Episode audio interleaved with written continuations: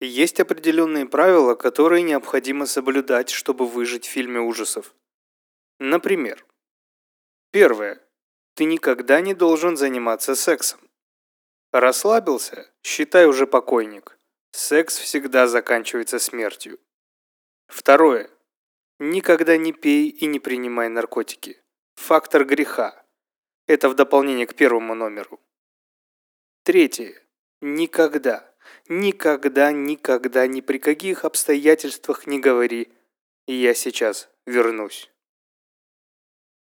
Рэнди Микс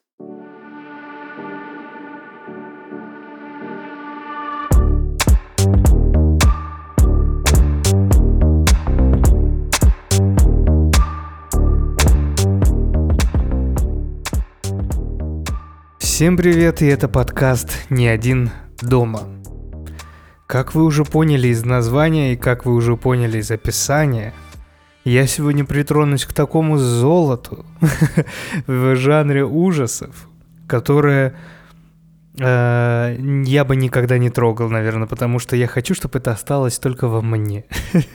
И только в моем, моей голове все эти эмоции, все эти ощущения. И плюс к тому э, здесь срабатывает еще моя нелюбовь э, писать сценарии. И заведомо зная, что сценарий на тему этого фильма будет очень большой, я постоянно себя отталкивал от этого. И пытался как-то обходить это стороной э, какими-то общими фразами, общ, общими правилами и законами. Кстати, об общих правилах, законах и в целом о жанре слэшер вы можете услышать у нас на подкасте в одном из выпусков ранних, в котором я, Вася и Дима Колбелкин обсуждали слэшеры. И как раз в этом выпуске я и признался своей любви к фильму «Крик» и к этой франшизе, и к этому счастью, к этому счастью, которое я познал уже много-много-много-много лет назад. Стоит отметить, что этот фильм Помимо того, что является каноничным, он также является и большим, лично для меня,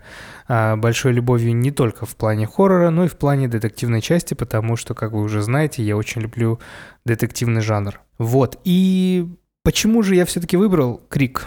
на этот выпуск. Я думаю, всем и так понятно, потому что вышла шестая часть этой франшизы. И если бы изначально я не знал, что эта франшиза может вообще иметь успех после ужасной, отвратительной извините за выражение, блевотной четвертой части, а я бы никогда не, вообще не задумался и считал бы, как, знаете, как я до сих пор считаю, что «Матрица» — это только трилогия, также я до сих пор считаю, что а считал бы, что «Крик» — это трилогия. То есть закончилось все на третьей части, четвертая, я, я вообще страшно представить, зачем это было снято. И если бы не пятая часть, которая перевернула немножко франшизу в хорошую сторону и оказалась очень крепким, таким же мета-ужасом, как и Крик в свое время, я бы, наверное, больше никогда не возвращался к продолжению. Но пятая часть вышла, она стала крутой, и анонсирована была шестая, и вот шестая вышла, которую я еще не посмотрел, я ее жду.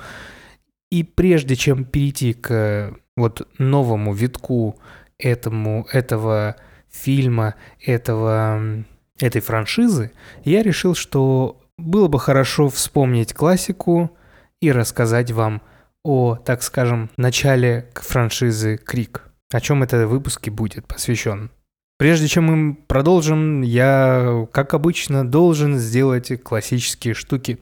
Такие как напомнить вам подписаться на телеграм-канал, в котором все новости этого подкаста, все э, опросы, трансляции, все происходит именно там. Я очень часто обращаюсь к подписчикам с э, советом, с некими вопросами, и подписчики очень сильно мне в этом помогают. Спасибо вам большое. Также мне вот недавно подписчица моя помогла с э, с частью сценария, по которому будет следующий выпуск. Ну, не следующий, а один из будущих, про Альфреда Хичкока. Поэтому вы также можете стать частью этого подкаста. Поэтому подписывайтесь, телеграм-канал, все основное и весь коннект происходит там.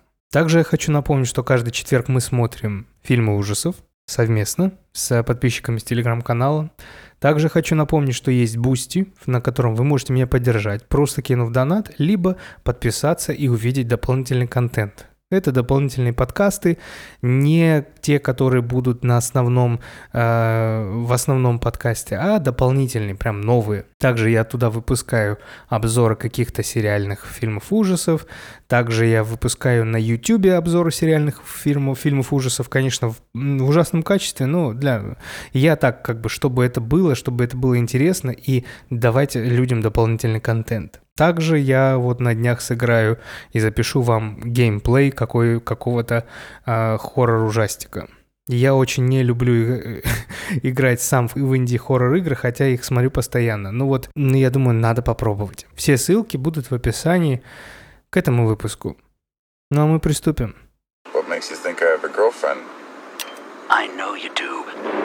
I'm right outside her bathroom door. Ну и общение про фильм «Крик» 96 -го года невозможно без затрагивания жанра слэшер. Я знаю, что я уже говорил вам неоднократно об этом, и также вот в выпуске с Димой Колобелкиным мы много обсуждали слэшеры, но ввиду того, что времени было мало и э, мы детально не могли все захватить, я решил, что можно начать этот выпуск с неких основных моментов в жанре слэшер.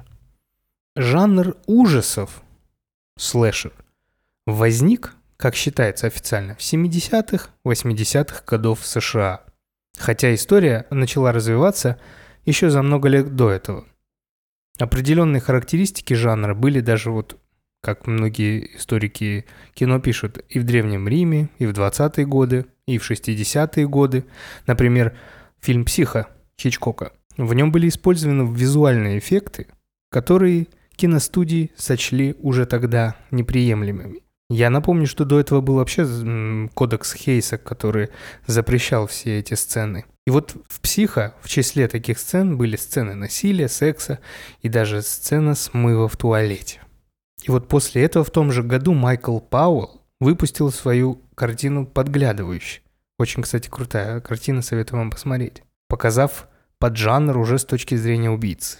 И после того, как фильм «Психо» был хорошо воспринят критиками, также уже появились всякие продолжения, плюс вот этот подглядывающий.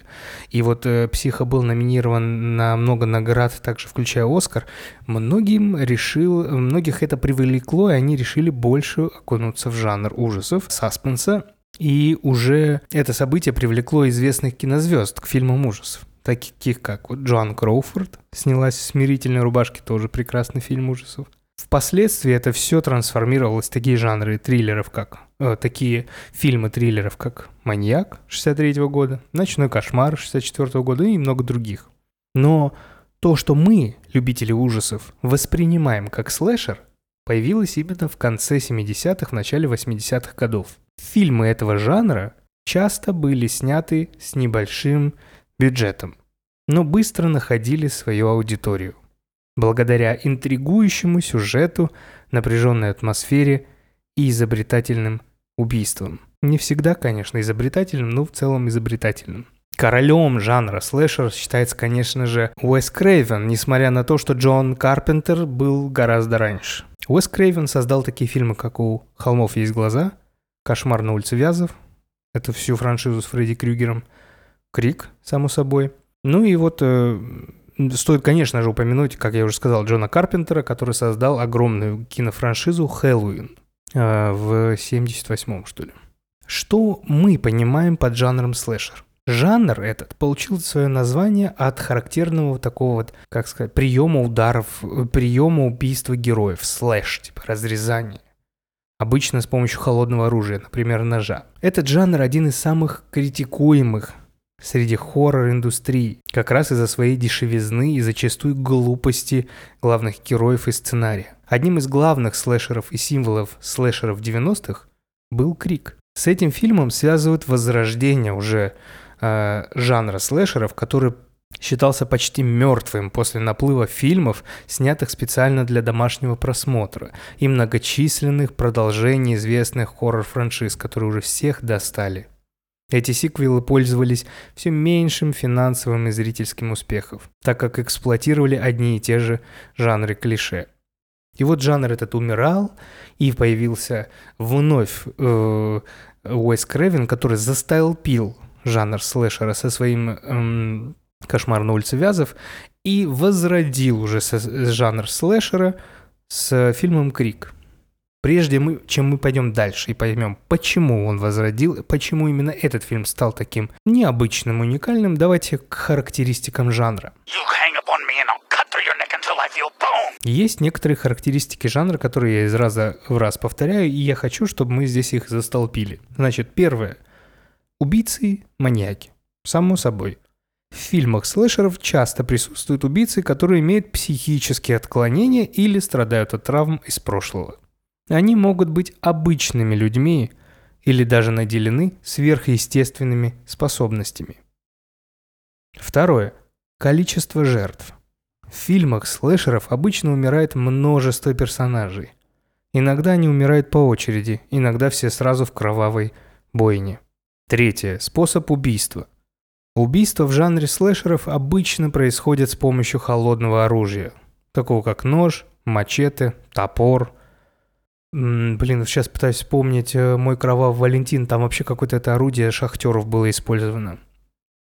Часто убийцы избегают прямого контакта с жертвами, чтобы создать большую напряженность и ужас у зрителя. Четвертое. Неожиданность. В фильмах слэшеров обычно есть повороты сюжета и неожиданные моменты, которые могут удивить. Ну тут вот уже, так скажем, поджанр детектива. Пятое. Сексуальные элементы. В фильмах слэшеров часто присутствуют элементы секса, такие как голые тела, сцены интима, групповые вечеринки, что подчеркивает нравственный деградирующий аспект жертв. Ну и обычно это всегда бывает молодежь. Последние классы высшей школы и студенты колледжа. Ну и вот э, как раз шестой, шестой элемент – это молодые персонажи. Часто присутствуют молодые люди, такие как студенты или подростки, как я уже сказал. И это делает их уязвимыми и создает настроение бессмысленного убийства безрассудных тинейджеров. Ну и седьмой, последний аспект и характеристика последняя – это ненадолго живущий персонаж. Многие персонажи в фильмах слэшеров погибают довольно быстро, что делает фильм еще более неожиданным. Некоторые фильмы в жанре слэшер поздние уже, они настолько были, э, пытались сделать что-то экспериментальное, что я вот как помню, эм, они делали так, чтобы мы не поняли, кто может следующим умереть. То есть э, мы уже присытились, да, там, что группа, грубо говоря, глупая блондинка умрет в начале, вот это все, и они специально это все делали. Но тут главное иметь долю, знаете чего, баланса, которого часто в угоду универсальности и экспериментальности забывают некоторые киноделы. Что не забыл режиссер фильма «Крик 5» и «Крик 6». Есть еще такой интересный факт про этот жанр. Написал об этом Вера Дик в своей книге «Игра ужаса». Она рассмотрела сюжетную структуру слэшеров – и поняла, что действие в слэшерах делится на две временные части, которые имеют несколько этапов. Первая часть сюжета обычно происходит в прошлом. Группа подростков виновна в своих действиях, убийца становится свидетелем этой вины или видит себя жертвой, убийца переживает потерю, убийца убивает одного из или нескольких подростков. И вторая часть сюжета происходит в настоящем. События напоминают о прошлом – Разрушительная сила убийцы восстанавливается этой памятью. Взрослый предупреждает подростков. Подростки не обращают внимания на это предупреждение. Убийца выслеживает некоторых подростков. Убийца убивает некоторых подростков. Героиня, реже герой, находит жертв и тем самым понимает опасность. Героиня видит убийцу. Героиня сражается с убийцей. Героиня убивает или хотя бы побеждает убийцу – Однако героиню продолжает преследовать, будь то в прямом или переносном смысле. Эта сюжетная линия отражена в большинстве слэшеров. Хотя порядок отдельных шагов действия может отличаться или э, отдельные разделы могут быть вообще опущены. Базовая структура остается неизменной. И это как раз, кстати, то однообразие, однообразие которое часто критикуют, а даже обвиняют в успехе жанра.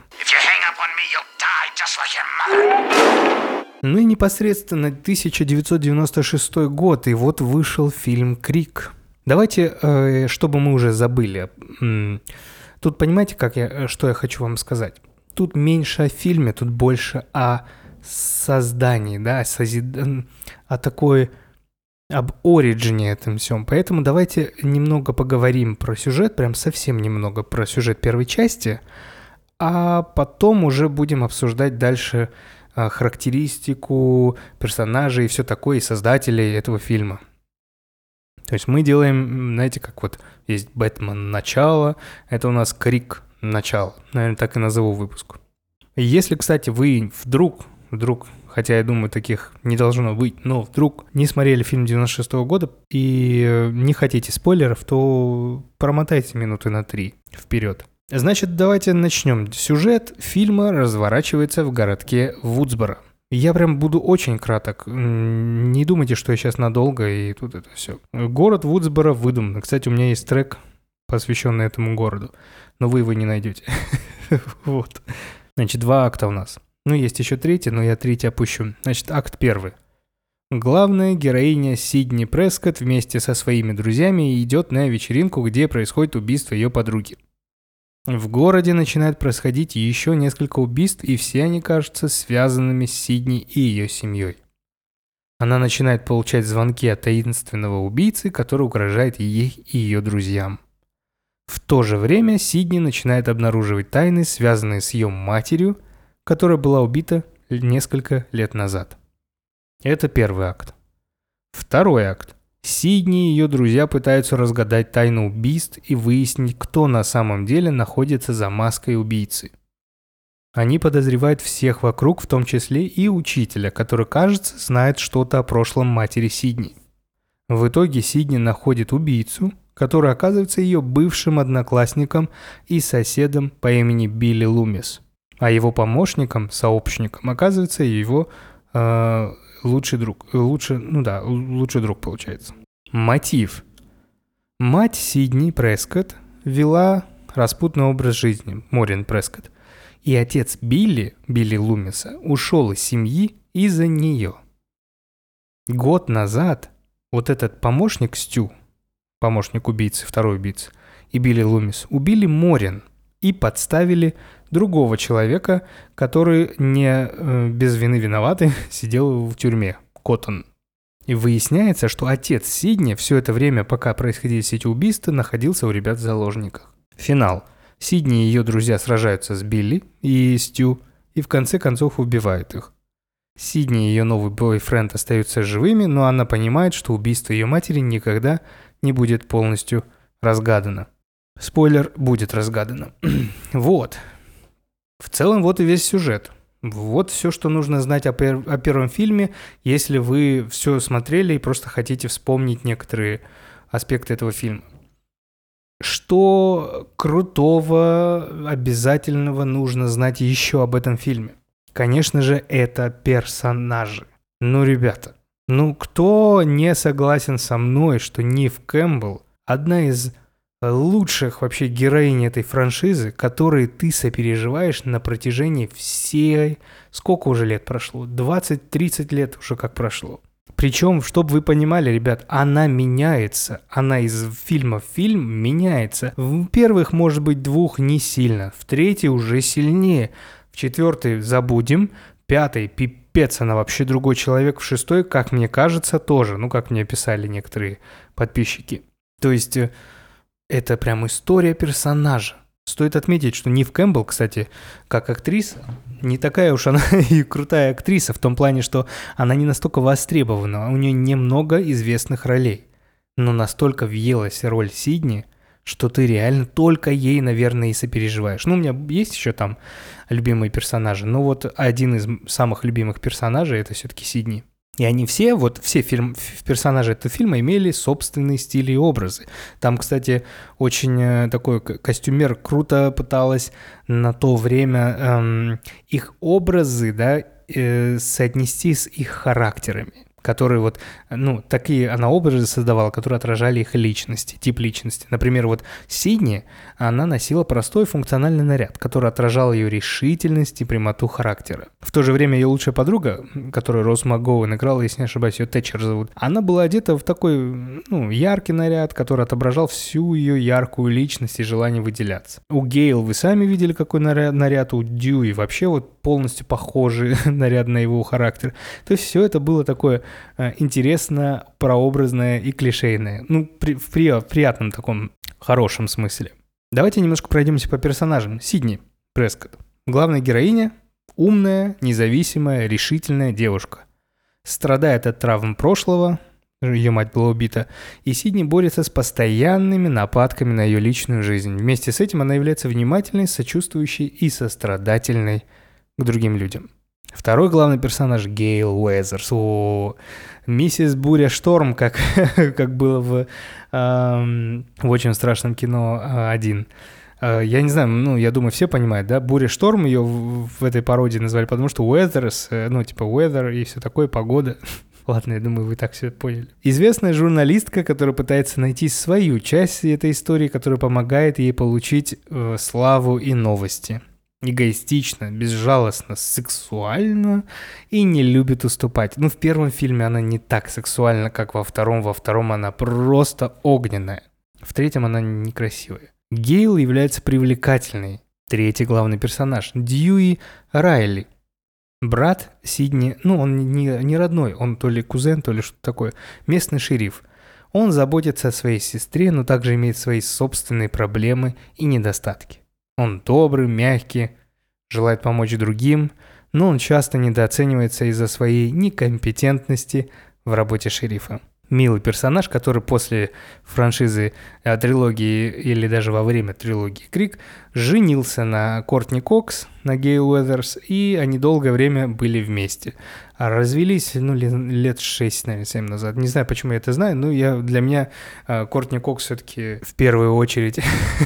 Блин, вот я сейчас скажу, вы обидитесь, да? Но в первую очередь она для меня Гейл Уэзерс, нежели чем э, Моника, да, ее звали, в, друзей, в «Друзьях». Я просто помню в детстве, что я друзья, друзей смотрел, но когда вот появился Крик, и я посмотрел Крик, все, у меня запало это Гейл, все. Ну и, наверное, стоит упомянуть, помимо того, что там есть офигенный персонаж Рэнди, но я думаю, надо немножко поговорить про Билли Лумиса, потому что это центральный персонаж всей франшизы, несмотря на то, что он умер в первой франшизе, потому что его имя постоянно всплывает в каждом фильме. Я уж не помню, в четвертом всплывал или нет, но в пятом вроде всплывал. Значит, Билли Лумис является антагонистом этой первой части, наряду со Стю. Начиная с первой части, он представлен как таинственный и умный парень, который часто проявляет в себе внимание и внимание окружающих. Он харизматичен, обладает очаровательной личностью, которая привлекает внимание людей вокруг него. Билли очень умный и аналитичный человек. Он умеет мыслить стратегически и понимает, как использовать ситуацию для себя, в своих интересах. Он также имеет хорошее познание в киноиндустрии и хорошо разбирается в жанре ужасов. Манипулятивность. Он очень любит манипулировать, особенно своей любимой вот подружкой Сидни. Ну и, конечно же, одна из главных его черт – это психопатия. Он психопат – который наслаждается убийствами и причинением страданий другим людям. Но не стоит забывать его мотив-то. Там не, не просто так, что он хотел убивать людей, а потому что его отец ушел из семьи, семья разрушилась, все по вине Морин Прескотт, матери Си- Сидни. Ну давайте и поговорим еще вот о чем. В чем же все-таки уникальность этого проекта, этого фильма первого. Одной из особенностей является то, что он не только пугает, но и щекочет нервы зрителя. Благодаря юмору, который есть там, сатире, которая есть там, Крик стал первым фильмом, который представил идею мета-ужасов, где персонажи обсуждают жанровые штампы и критикуют действия других персонажей, как будто они знают, что они находятся внутри фильма – и этим как раз-таки Крейвен удивил киноиндустрию в то время. Сатира в фильме «Крик» появляется в осмеивании клише и стереотипов ужасов. Крейвен, известный своими фильмами ужасов, использовал сатиру для ироничной подачи типичных элементов жанра. Например, герои фильма обсуждают кино и говорят о том, как должны выглядеть персонажи в фильме ужасов, чтобы остаться в живых. Это намекает на то, что персонажи в фильме являются самими собой – критиками жанра. Главная героиня Сидни прекрасно знает, что она должна делать, чтобы остаться в живых. потому что она смотрела фильмы ужасов. Таким образом, получается у нас, что фильм этот, Крик, играет не играет на предположении зрителей, что они знакомы с типичными элементами жанра, и использование этого предположения для создания напряжения, ну и юмора, конечно, само собой. И вот эта комбинация сатиры, мета-ужасов, крики позволила этому фильму стать не только ужасающим, но и остроумным и забавным. Это нам сейчас насыщенными скримерами, ужасными какими-то персонажами, слоуберн хоррорами. Мы думаем, и нам кажется, что фильм «Крик» не страшно. Но вы вне контекста, и давайте не забывать об этом. В контексте, будучи там подростком в 90-е, я думаю, этот фильм реально пугал. Ну и, конечно, да, он, помимо того, что он пугал, он все равно не сбавляет, э, знаете, вот накал того, что этот фильм все-таки и умный, ну и страшный, и веселый. То есть карусель вы получаете ту, которая вам нужна для просмотра кино. Также стоит отметить, какие еще были оригинальные факторы. Во-первых, это был один из первых фильмов, уже технически такие, который использовал сплитскрин, разделение экрана, для создания необычной структуры и общей атмосферы. Эта техника позволяет показывать два или более различных кадра на одном экране, что дает возможность показать разные сцены и персонажей одновременно. В фильме «Крик» эта техника воспользовалась для создания множества параллельных действий и сцен, которые переплетались друг с другом. Во-вторых, фильм был оригинален в своем подходе к теме сексуальной революции морали. Фильм следовал за несколькими персонажами, которые были вовлечены во множество различных отношений. Они исследовали таким образом типа свою сексуальность, моральные нормы – и в значительной степени в фильме осужден... Фильм был в значительной степени осужден за свой смелый подход к этим темам и был запрещен, кстати, в некоторых странах. Ну и в-третьих, фильм «Крик» был оригинальным в своем использовании звука и музыки. Музыкальный саундтрек сочетал в себе элементы джаза, рока, электронной музыки и был новый оригинальный звук, который добавлял экспериментальности к этому фильму. Но мы идем дальше, и давайте, знаете, о чем еще поговорим? Мы вот привыкли, да, крик, крейвинг, клево, круто, все к. Но вторым значимым человеком в этой франшизе все-таки является сценарист Кевин Уильямсон. Отправной точкой для создания вот этого сценария послужил новостной репортаж в 1994 году – про э, серийного убийца Дэнни Роулинга по прозвищу Гейнсвиллский потрошитель. Его характерной особенностью преступлений было то, что он располагал тела таким образом, чтобы подчеркнуть кровавые зверства, для чего маньяк устанавливал в комнатах зеркала и обезглавливал и или укладывал тела своих жертв в определенные позы. Всего он убил 8 человек. И вот однажды сценарист фильма, Уильямсон, обнаружил у себя доме открытое окно – хотя был уверен, что за последние несколько дней он его ни разу не открывал. Сценарист позвонил другу и, вооружившись кухонным ножом, обыскал дом с телефонной трубки в руке, уверенный, что за ним кто-то наблюдает. Но в доме никого не было. Чтобы отвлечь Уильямсона во время разговора, его друг Дэвид Бленшард спросил, какой твой любимый фильм ужасов? Взбудораженный этим случаем, Уильямсон приступил к работе как раз над сценарием. И первый черновик был уже быстро написан там в размере 18 страниц, а, которые включали вступительную сцену. Рассчитывая как можно быстрее продать свой сценарий, он за три дня написал весь текст и два пятистраничных черновика уже продолжения второй и третьей части. Он, увер... он уверен был, что это будет фурором и произведет большой э, шум. И изначально фильм вообще назывался «Страшное кино». Но потом уже, когда его начали продавать от студии к студии, а, фильм поменял название на «Крик». Сам Уильямсон был а, большим фанатом таких фильмов ужасов, триллеров, как «Пятница 13», «Кошмар на улице Вязов», «Когда звонит незнакомец», одна из вообще крутых фильмов, которые я видел. «Выпускной», конечно же. А, но самым любимым, любимым он считал все-таки «Психа» Альфреда Хичкока – Далее, когда были торги, когда уже продавали сценарии, студии, студии, от студии студии меняли, и продюсеры менялись, появился вот Уэс Крейвен, который изначально отказался работать над Криком, предпочитая другие проекты, и хотел избежать вообще фильмы жанра слэшеров из-за проблем с цензурой, ну и, так скажем, сексизмом, женофобией. Разные режиссеры рассматривались для этого проекта, но сам Уильямсон хотел именно, чтобы это был Крейвен. И когда Крейвен прочитал сценарий, он решил взяться за проект и сделать его прям вот страшным. В итоге фильм стал для Крейвена возвращением к убойному кино после неудач с другими проектами. Ведь он работал, помните, над «Вампиром Бруклине», «Новые кошмары» Уэса Крейвена, «Призрак дома на холме», который вот ремейк вроде, все это провалилось.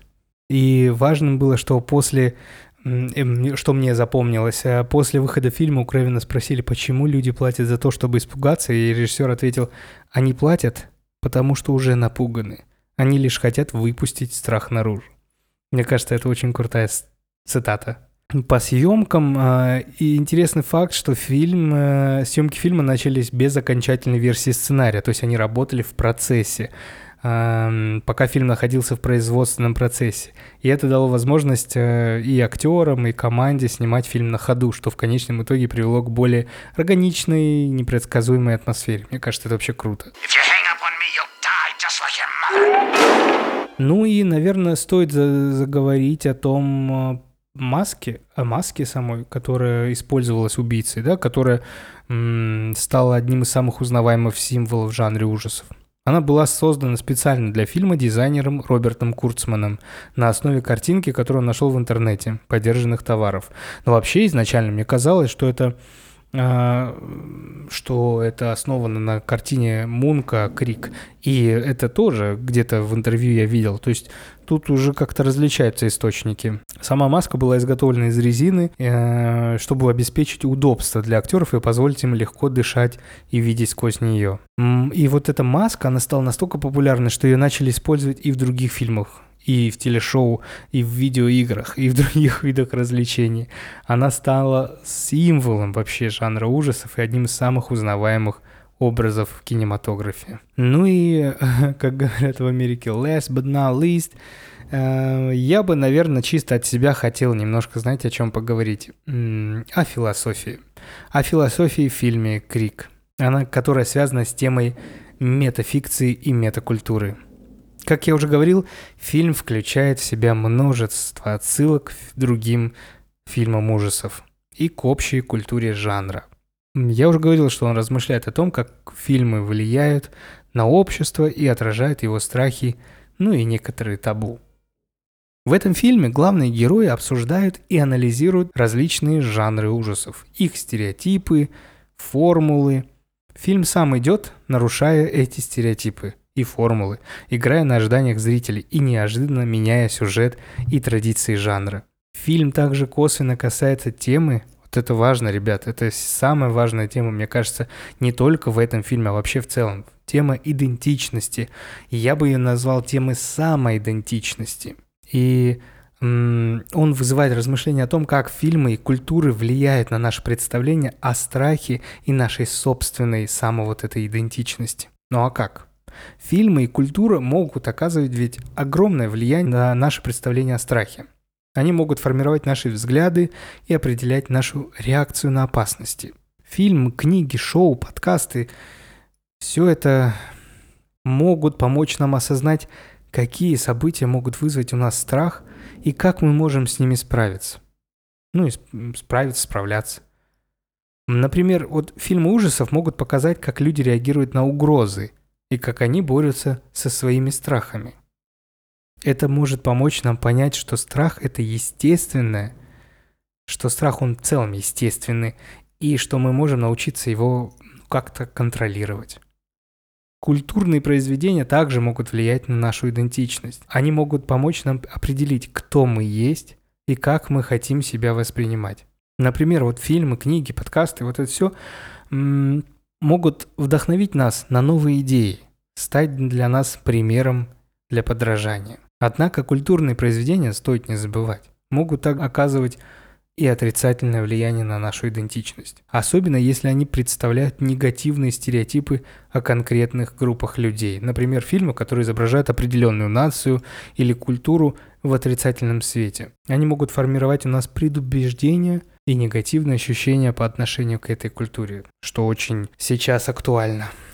Таким образом, фильмы и культура имеют огромное влияние на нашу психологию и могут помочь понять нашу самость, наши страхи, но также могут стать причиной негативных стереотипов и предубеждений. Поэтому важно осознавать, ребят, что мы смотрим, слушаем и читаем, и как это может повлиять на наши взгляды и чувства. И я бы, наверное, еще час-два, а если бы особенно со мной был собеседник, потратил бы вот это время на обсуждение даже только первой части этого, этой франшизы. Настолько она для меня интересна, важна и крута, что я готов долго обсуждать. Но я думаю, мы на этом остановимся. Я не знаю, как дальше. Я, наверное, возможно, запишу еще подкаст на тему Крика, но уже второй, третьей части. Либо по, одной, по одному выпуску на каждую часть. Пока не знаю. Я думаю. Фильм пока на моей площадке не вышел. Я имею в виду шестой, поэтому э, время есть. Вы, кстати, можете написать, как вам бы хотелось, чтобы я каждый фильм обсудил, разобрал, или достаточно только а, двух, ну, максимум трех. То есть в следующем выпуске разобрать вторую, третью, четвертую, ну и в последнем разобрать, естественно, пятую, а потом перейти плавно к шестой. Решать вам. В общем, хочу вам напомнить, что все основные новости у меня в телеграм-канале, все общение со мной в телеграм-канале – Можете подписаться на Телеграм, на YouTube, желательно на Бусти, ребята, очень тяжелые времена, и любая ваша поддержка мне очень поможет. Тем более, что на Бусти, я хочу напомнить, что на Бусти не тот контент, который вы слушаете обычно. То есть это не дополнение, это ничего, это просто отдельный вид контента. Грубо говоря, отдельный подкаст, отдельные видеоролики. На этом, наверное, все. Спасибо большое, что вы слушали. Я надеюсь, вам понравился этот выпуск. Спасибо большое, что ставите лайки, подписывайтесь, ставите сердечки в Яндексе, пишите отзывы или ставите звездочки в Apple. Это очень важно. Поэтому продолжайте, продолжайте. Э, и скоро к чему-то мы придем. Наверное, все. Всем пока. И будьте аккуратны.